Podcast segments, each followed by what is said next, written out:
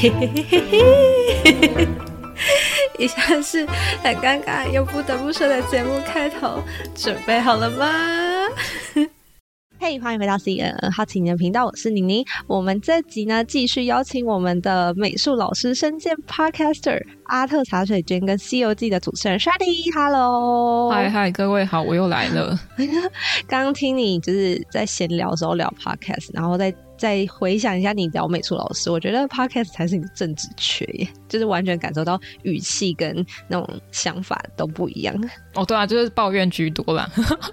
你说美术老师在抱怨，还是 Podcast 在抱怨？都有都有，但是很感谢你给我这个机会，因为我之前也有一个朋友来访谈我，那个时候我才刚当美术代课老师，嗯，而且教的学生也比较单纯一点。但是过了一两年后的现在。完全就满满的话想说，这样 对对对，环境完全不一样，所以就有点像大抱怨。嗯、不会，我觉得还是不算很多负能量，还是一种就是比较冷静的看待一个工作这样子。好，那我们今天就是回归我们就是你自己斜杠的东西，就是你也是 podcast，然后而且是两个节目的主持人。真的蛮厉害的，因为我自己也做过，就是从始哦，就是做自己的，然后再跟别人合伙这样。我真的觉得生活到后面很有压力的，所以就问问看，说你怎么会想要？先问说怎么会想要做艺术相关的 podcaster，尤其是访谈对象都是一些新锐的艺术家。当初是我还在研究所的时候，跟我的同学，也是我的学弟。嗯他们有在听 podcast，只是听当一个听众，但后来就觉得说，哎、嗯，艺术类还没有人做，所以他们有这个构想，想要找一个女性的主持人来讲，因为以声音来说，可以比较凸显彼此的声音，就不会是一群男生的声音就都差不多，要去分别的话会比较困难。但殊不知我的声音也是蛮低的，只是我不知道他们那个时候怎么没 没有想到这件事情。我刚刚以为你要说他们要找一个声音比较好听的，没有。那个时候我们有点在模仿百灵果，因为一个男生一个女生，那、uh、刚 -huh. 好有一位学弟，嗯、因为有两个学弟嘛，就是一个是阿夏，一个是阿成。阿成跟我是搭档主持，嗯、那阿夏他不想要出声音，所以就来找我。想说，哎、欸，刚好有个可能学姐，然后她可能想法比较接近，然后也还在做艺术，所以我们就来创这个艺术类 podcast。那时候真的没有什么台湾没有什么人在做，连一些馆方单位，什么当代馆啊，什么嘉美馆那些都他们都还没做，我们就做了。但是我们也不是第一个，在我们之前还有一个学长，也不不是我们学长，是 podcast 界的学长。然后他在讲艺术投资相关的，所以我们自己的定位就不一样。我们是要以闲聊，因为我们觉得，嗯，我们学校太少在谈论艺术，我们都在做东西，但是老师可能也不会给你太多的想法。他就会只会说啊，你技术哪里要修正啊，或是怎么样？其实好的艺术，我觉得应该从讨论开始，而不是从大家去模仿一个东西，或是刁钻你的技术为主。对，所以我们就来做这个艺术 podcast。但是很多艺术都是比较属于视觉的，比较难去让观众有共鸣。那我怎么还会想要去做一个《西游记》，然后就是去分享你看展？因为有时候我听完。然后我可能只能用脑补的画面去去想你讲的东西，可是终究画面我还是感觉不到。这应该就真的很少听众吧？还是你做这个节目只是纯粹爱讲话爱分享而已？我觉得是想分享诶，因为这个《西游记》本来是在阿特茶水间的里面的一个单元，我自己的单口，嗯、然后后来是去年才自己把它独立出来做一个节目。但其实说真的，它也是做了三年了吧。然后说到有没有画面感？会不会直接想到，就跟原本作品一模一样？嗯、其实我们那个时候也会想，就是在阿特的团队里面，或是在我自己的《西游记》，我们都会去想到这个问题。但是我其实我们根本没有在在意这件事情，就是我们只是讲我们要讲的。哦嗯、那我们也是会附上图片给大家看。然后《西游记》的话，我也是会附图。只是我觉得在思考或是在分享东西的时候，我当然会用我的逻辑跟我的视角来分享。但是这是出于我嘛，所以在接收者的耳里，你会听到我的世界是长什么样子。有时候这个比较开放性的思考，就是你还没有去看图之前，只有听我讲的时候，可能你的构想或是你想象出建构出的那个画面是长那个样子，但我觉得也没差，反正，嗯，那可能是你自己的生活经验跟我讲述的东西叠合在一起的结果，但嗯，它可能还会变成一个你自己新发现的东西。就我觉得在那个也有点像是脑内的创作吧，而且我只是一个分享的角度，有时候可能你只是需要。听一个人让你可以好睡觉，那就可以来听我的节目。好，其实你刚刚讲的就是，其实艺术这件事情就是还蛮需要，就是大家用聊天的方式去了解。所以呢，在邀请之前呢，我就想说，我想要做一点比较特别的事情，就像嗯，你说的艺术可能是有你的生活经验跟我的生活经验，然后看一个作品可能会有不同的想法。所以呢，我们这一次就是我跟 Sharding 有一起去台北看那个最近话题性蛮够的，叫做《未来身体》的展。那我们就针对几个我们印象比较深刻的，然后就同一个作品，然后就来看看说，哎，身为美术出身的艺术从业人员，然后跟一个小老百姓看到的作品的观感感受是怎么样，然后。就是透过自己跟大家就是分享这样，未来身体它的副标叫超自然雕塑，然后它是在探讨说我们人类在未来的世界里面，然后可能就是有生物基因啊，或是科技的发展之下，无论是大自然、植物或是动物还是人类，我们都会不停的变。然后这是一些艺术家在他们的呃想法里面，我们。未来可能会遇到怎样的生物，然后他们把它创作出来，这样，所以我们会看到很多奇奇怪怪的。好，那首先第一个呢，我们就是走进展里面第一个看到的，就是一个，这叫什么马鸭吗？就是头是鸭，然后身体是是马吗？还是袋鼠？我我的理解是这样，就是马，感觉是袋鼠的身体，然后我觉得是鹅诶，鹅的，因为它脖子比较长一点，我自己觉得，嗯嗯、然后脚看起来。看起来蛮会跳的，可能袋鼠吧。那你看到这个的第一个想法是什么？就是各个生物的集合体，好像是半兽，就是好像两种生物然后结合在一起这样子。我只觉得它很可爱，我很喜欢它那个脚。嗯嗯嗯。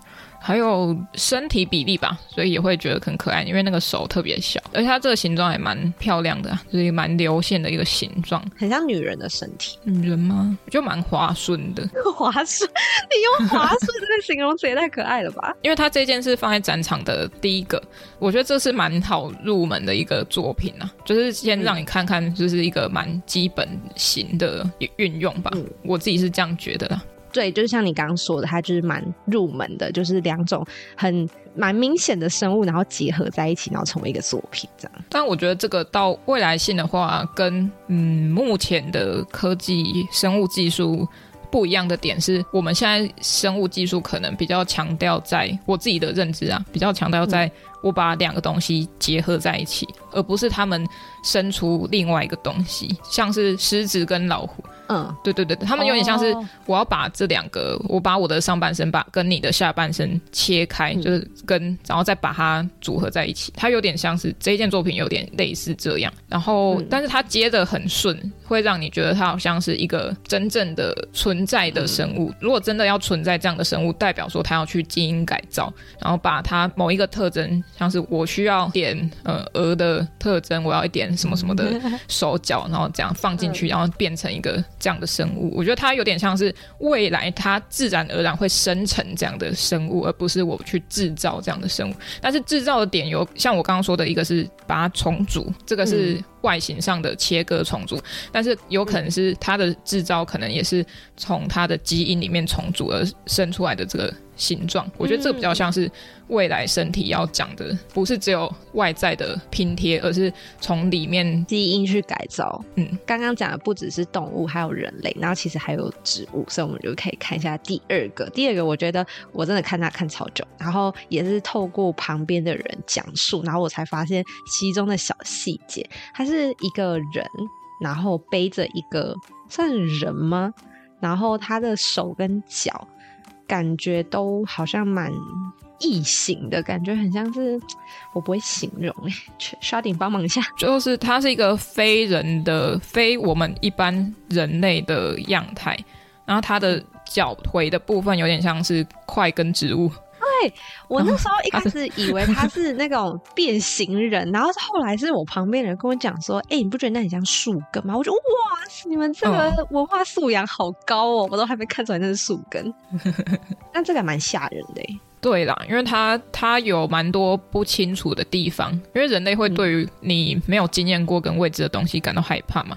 那他有点像异形吧？如果要统称他们的话，就他为什么会觉得害怕？可能是像头，我们就会直接联想到他有五官，但是他五官是卷曲的样子，因为不知道他到底长什么样子，或是我们没有看过他活动的状态，因为有可能他的脸部的那些卷曲的地方可能是可以打开的，只是我们不知道，所以当他打开的时候，你就可能会觉得害怕。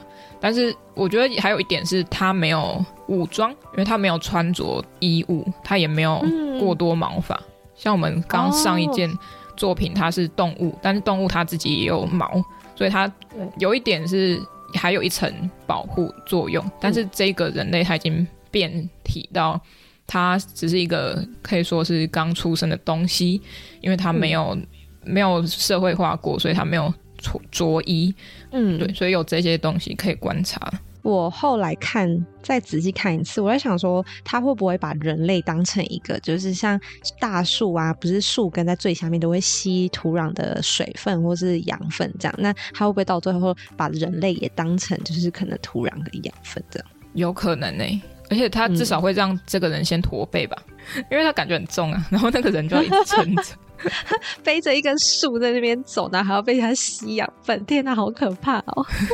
好，那接下来下一个呢，是我觉得算是整场第一个，然后停下花最多时间看的一个展品，就是人类跟动物的结合。然后它这个算是它的头是狐狸嘛？嗯。然后他的身体就是一个男人的身体，然后他有裸体，因为上一个看到的人他是有穿衣服，然后这个就是裸体的身体，然后他是有鸡鸡呀，然后有生殖，对不起，我不能在节目上讲这种，他是有生殖器官，然后脚啊、手啊都有。清楚的被创作出来，这样，嗯、这个我看到也是蛮震撼的哦。所以对你来说，这个作品会是震撼的吗？应该说，我没有想过我会在这个展览上，然后看到对人体有这么细致的创作。就是因为我那时候很认真看它是怎么做出来，它是连我们的毛细孔、手指的痕迹都很清楚的做出来。我觉得我比较惊讶的是这个。因为这个也是我在想的问题，就是为什么这个展览一定要用很写实的方式让大家看到什么叫未来身体？嗯嗯、呃，因为有那么多表现手法，为什么一定要是写实？但是写实这件事情，我觉得是可以最直接让大家感到震惊的，因为它写实到让你觉得可能存在在这个世界上。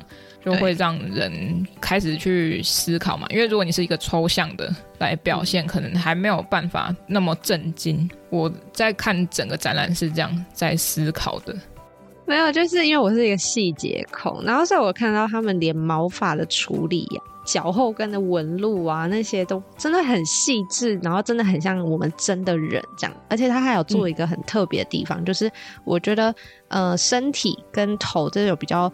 嗯，主要的身体部位比较容易被刻画，然后他们在尾端的时候，像是就是这叫什么末梢神经、末梢部位，像手指跟脚趾部分，他们就做的比较没有那么成熟，就好像是我觉得就很像科幻片常常给我们看的那种感觉，就是未完成品的那种感觉哦，因为我是没有看到这么细啦，我是我是只有看到他感觉有涂那个指甲油，因为他指甲蛮亮的，指甲这也很细吧？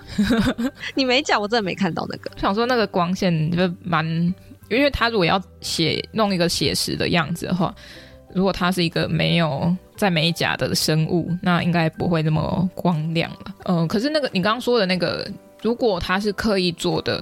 的话，那可能表示说未来身体，也许它某一种程度上的精致，相对于这种精致之外，可能也会有某些地方开始退化。我会一直想说，未来身体难道就是一种进化吗？会不会它某一些地方是反而是要让它弱化，才能强调它的进化？哦，我懂你意思，因为这我真的没想过哎，退步的部分，所以一直一直说。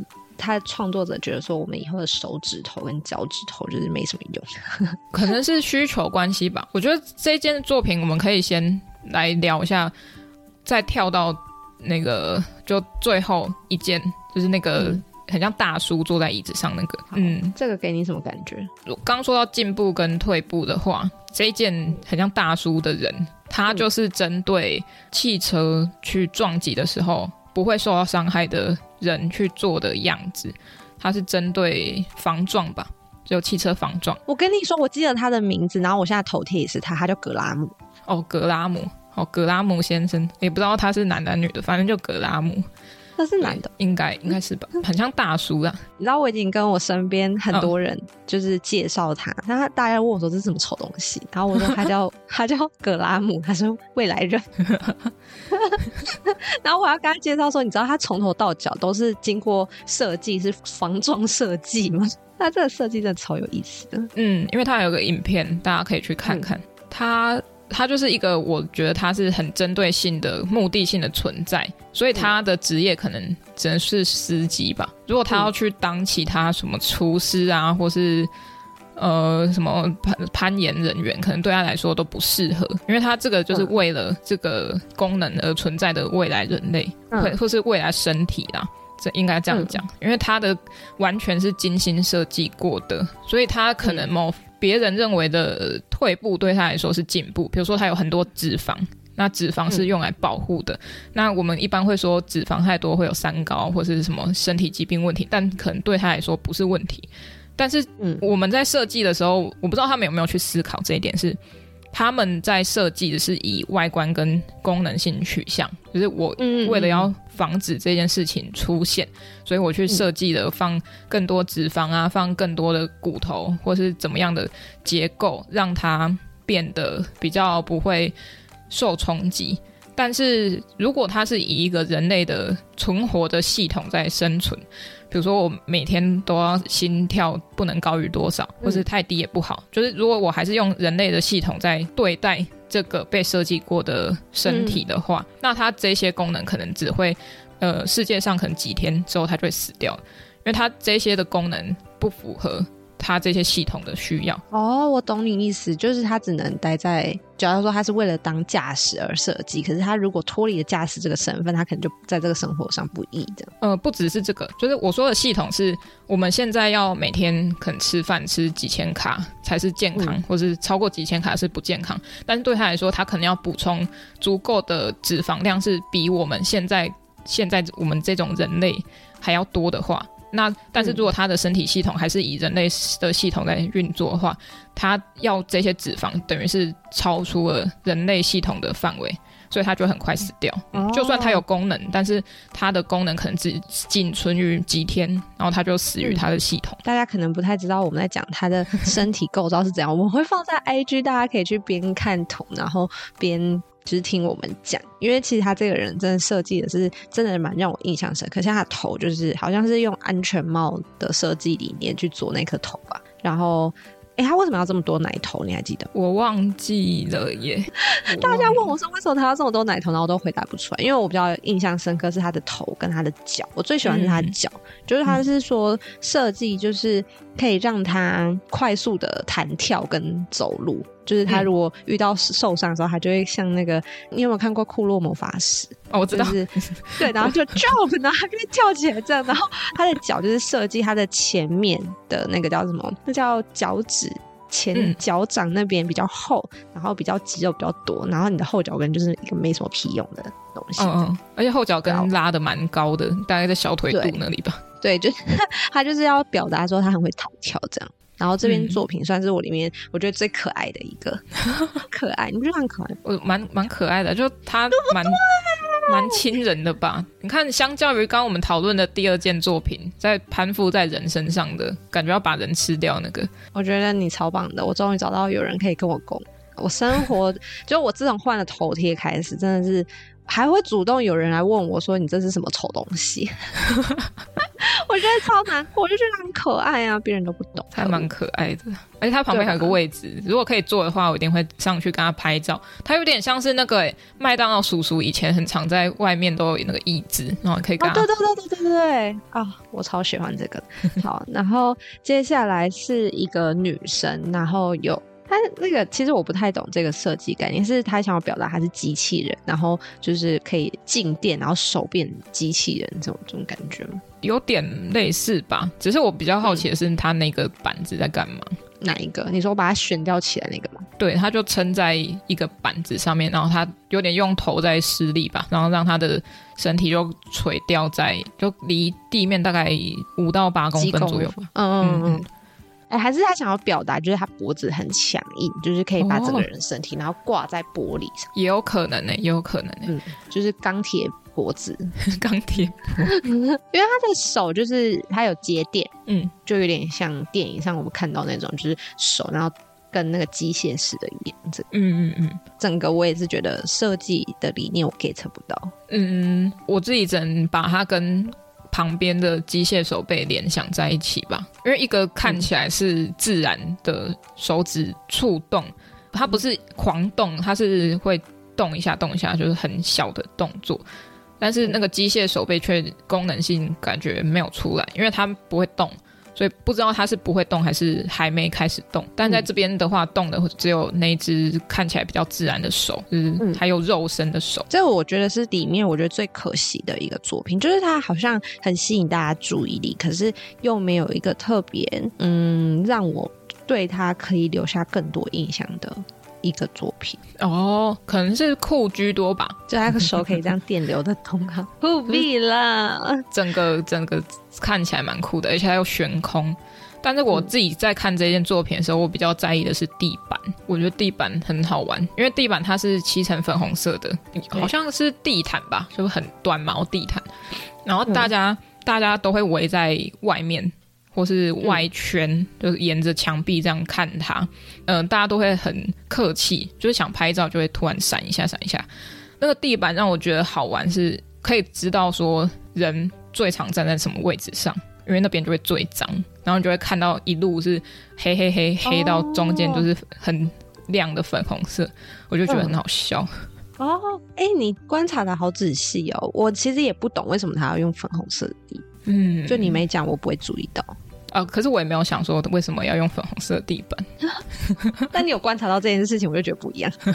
然后最后一个是我看到直接笑出来的，嗯，一件作品，嗯、就是西方神明。嗯，然后他的创作概念就是应该是宙斯跟雅典娜嘛？我不知道哎、欸，我很不熟。好，反正就是一对神明，然后希腊的。希腊神话那种神明，不是像妈祖那种，是西西方文化神明。然后坐在飞机座嘛，对，飞机座椅。然后两个人就穿的很时髦，就是可能穿着勃肯鞋，然后花衬衫那样，两个坐在飞机上面睡觉这样。然后这个作品，我觉得我不知道哎、欸，我觉得很有喜感，就是一个反差萌，就是西方神明应该可以自己飞，然后不不穿衣服，因为我记得希腊神话的神是不穿衣服的。然后他们既然打扮这么摩登，嗯、然后还在坐飞机，不是自己飞，我就觉得 看好可爱哟。嗯，如果回应未来身体这个标题的话，可能他们也是一个蛮易碎的肉身吧，因为他用的材料，嗯、他们两位的身体是应该是用翻模，可能是石膏吧，感觉感觉是用是陶瓷哦，那那也差不多是会碎掉的。这个身体，嗯、相较于你刚刚说的，他们应该是可以自由飞行的。而且他们如果是一个神的话，其实他们也对于这种呃小小的，比如说飞机坠机，他们应该不会怎样，对，因为他们神力无穷嘛。嗯、但他们现在的身体却受限于一个雕塑这个材质上的限制，它是易碎品哦，这这也蛮有趣的，而且。他们的他这件材质跟其他材质也不一样，其他可能都是有点像是在做蜡像。如果简单比较可以让大家听懂的话，就有点像是我在做蜡像，然后把它做的非常精致，比蜡像馆精精致一百倍的那种。但是在这一件作品，它却是用陶去做，嗯，它这个材质性跟那个永久性就不一样，因为它不一定是一个永久的材料，你只要一点点嗯风吹草动或是嗯攻击它，它就会出现裂痕，所以它不一定未来身体。我这样想起来，觉得它确实不一定是一个呃真的很进步的东西，有可能它是会随时瓦解的一个身体吧。哦哎，你看展也会注意到它使用的材质材料哦。我觉得我一开始应该都是先造型再材质，因为我自己的训练背景的话，都是因为要碰那些材质，材质是嗯创作者要跟大家传递讯息的一个方媒介而已，它不一定是最主要的东西，嗯、但是它使用这个媒材一定会有它的意义。嗯哦，哎、欸，这个这个跟我看的就不一样，真的不会去注意，就是我只会看它的名字，然后可能他用的什么东西，但是他用什么材料，我就真的不会去注意，因为它又需要你刚刚说那些衣物的保护。所以他他的那种嗯神性吧，就是神的力量好像又更削弱了。如果他是单纯，他连呃衣服都没有穿的话，感觉只能到某一层，就是说哦，他可能是易碎品。但是他又包覆了这一层薄薄的衣物，不管是他感觉是下到凡间还是怎样，但是那种保护性又更高一点。就好像我们现在的我们以为的未来，然后其实。都是现在，然后我还想再讲一个，这是我从我朋友限动里面就是看到的。你有看？就是你看这张，就是西方神明后面左后方那个，嗯、然后那个好像我记得他的名字就是说什么离家出走的少女，还是就是反正他想表达的是说以后我们大家的装扮就是这样子，然后他是一个流浪的人，嗯。那件作品，然后我不知道你有没有看到，就是他的衣服其实是用键键盘做的。嗯嗯，有有有，你有看到？我没有看到哎、欸，那是我朋友就是贴线动的时候，然后跟我讲，然后我那时候就走过就哦就讲，然后我就走，然后我朋友贴到那，我就天哪，我怎么没有看到这个细节？就是他他的衣服都是用键盘做，就可能以后我们的生活周周遭就是满满的键盘花束跟网络这样，然后我觉得这个设计概念也蛮好。嗯，好。然后关于就是看展的交流就到这边。那最后一个想问的就是说呢，就是 Sharding 其实在走美术这条路，应该就是有确定不当老师这个计划。那么你未来的方向会是怎么样？未来在哪里可以看到你？哦，其实不一定是不当老师，诶，是我要有选择性的当老师。嗯，因为在之前的经验或是现在经验来说，我比较知道我不喜欢什么。那我如果我一直在这个环境里面，让我先身处危机的话，我觉得那对我来说不是一件好事，因为我我不想连工作也要战战兢兢的赚钱，嗯，嗯，所以我会选择性的开发我要上课的方向或是授课的学生，就是希望是他们知道我的教学的方式而来，不是呃，我好像为了要赚钱，所以我，我什么都接。我比较不想要这样子，嗯、然后如果不当，嗯、如果比较少当老师的话，目前呢，目前是想要去学刺青。刺青，对，因为它算是创作跟赚钱的一个比较好平衡的一个方法。因为创作我都会心里痒痒的，看了一个展览，我觉得哇，这个作品超棒，然后我很喜欢这个艺术家的作品，可是我自己却没有那个动能，可是我自己。看的当下会觉得好想要也动笔做些什么，因为动笔可能最快，也不一定要真的拿什么东西做的很厉害。但是连动笔都不行的时候，我觉得身为创作的那个灵魂可能就真的不见了。那你什么时候去学啊？什么时候嘛？大概暑暑假吧，最快的话。希望是可以这样了。我其实想要刺青，还蛮久了，嗯、可能一两年有了吧。嗯、然后那时候我去找刺青师，就是我其实找好几家，然后但是我其实不太知道说，如果以一个没有刺过的人，我应该要就是去找一个图，还是说我要自己设计？因为其实每个设刺青师的风格不一样。然后有些人就说：“哎、嗯，你就是哎，他就会问我一句话，就说你想吃什么？”然后我就说：“嗯，我就想吃。”然后他们就会觉得有点不屑，你知道吗？就会觉得你自己都不知道你自己在干嘛，然后你怎么会跑来这样？哦、然后有些人就会给我他自己的就是作品集，然后就跟我讲说，哎、嗯欸，你也可以从里面挑这样子。嗯嗯，但是好像就也不是那么想要他画的那种东西，好像是应该是我自己想。嗯、然后后来我本来想好了之后，我去找一个刺青师，然后他说，那你要刺哪里？然后我又犹豫了，然后最后我就犹豫了一下之后，我就好 OK 好，我要刺在可能就是脚踝啊，或者是手上这样。然后结果你知道那刺青师就跟我讲说，嗯，我觉得你今天先不要刺。他说他觉得他在我眼中看到一点犹豫，嗯，所以他说叫我再想想之后确定好再去找他。嗯，OK，我就犹豫犹豫了两年，我还没去做。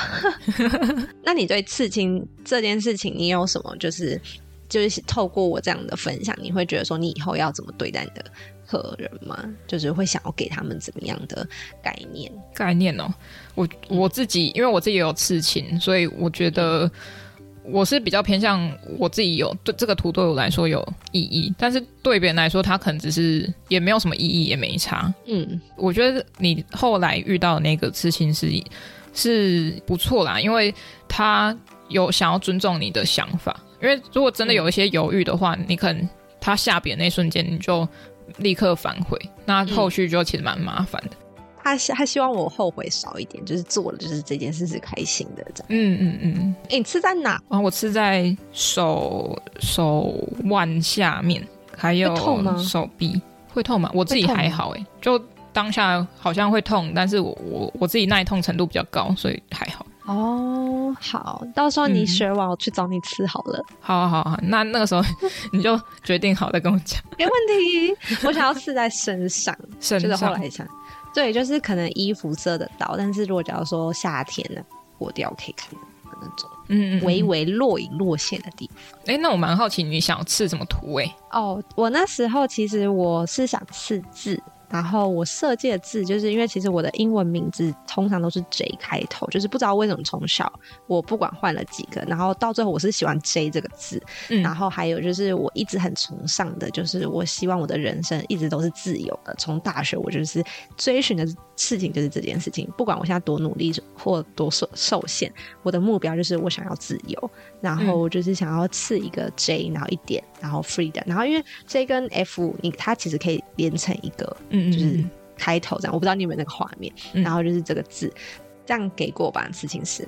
可以啦，可以啦，我还没学，等我学成，等我学成。耶、yeah，好，那今天节目就到这边，我们谢谢 Chardin。然后如果喜欢我们节目的话，就到 Spotify 或是 Apple Podcast 留言给我们五星好评。那我们下礼拜再见喽，拜拜。哎、欸，我想补充一个。哦，好啊，可以啊。那个我的节目《西游记》是英文的 C，是大写的，哦、大写的，不是西方的西，是 C 英文字母的 C。哦，对，我刚刚念其实一直都很卡，就是到底要念 《C 游记》还是？因为你知道《C 游记》念起来就感觉好像你是台湾狗语，你知道吗？哦、对、啊。然后我就很犹豫，然后最后想说算了，为了我的形象，没有啦，没有，就是想说，因为因为 Sharding 说没有关系，所以我觉得念一个顺口，不要让大家误会，所以。哦这边 shari 再重新介绍一次自己的节目。嗯哦，然后因为我的节目有同样别人也有用这。名字，但是那个人已经没有在做节目了，嗯，所以如果要认名的话，就是一样是《西游记》，但是我的 logo 是绿色的毛毛虫，那就是我。嗯，嗯，为什么是毛毛虫啊？哦，因为我国小的时候被小一的学生取名叫毛毛虫，所以我就沿用这个。所以这就是为什么叫虫虫老师嘛？对。那我可以叫你虫虫老师吗？我不要叫你 Chardin 了。可以啊，可以啊。对，或者叫我本名。可是姜老师好好奇怪，我就很像。在上班，没有我我我其实只是想要让你就是感到不舒服而已，蔡、哦、老师。我真的你知道我现在超喜欢遇到老师，就是尤其是平辈老师，然后我就说哦，原来你是 Chardin 老师哦，哦，虫虫老师你好，然后他说你可以不要再叫我老师，没有，我说我是我只是想让你尴尬一下，很坏。之后再去台北看展，然后我一看到你，我在大喊虫虫老师，我在这。我马上掉头走。好，那今天就是谢谢 Chardin 来陪我们，就是聊一集，然后也很谢谢你，就是陪我去看未来身体。我真的觉得很，那是一个还蛮有意义的一次展，就是可以跟不同人交流。嗯、因为其实平常去可能就是会说，哎、欸，这好好看呢，哇，这好特别，然后可能就不会再有更细致的东西。然后，但是因为为了要有一个节目内容，所以就会很认真去看。其实也还好啦，还好没关系，不用认真看也没关系。我们也可以聊音乐剧也没关系。对，我们还有音乐剧也算了，时间来不及了，改天再聊。好，那就是如果喜欢我们的话，就可以到 Spotify 或是 Apple Podcast 留言区给我们五星好评。那我们下次再见，然后谢谢收听，拜拜。会，拜拜，拜拜。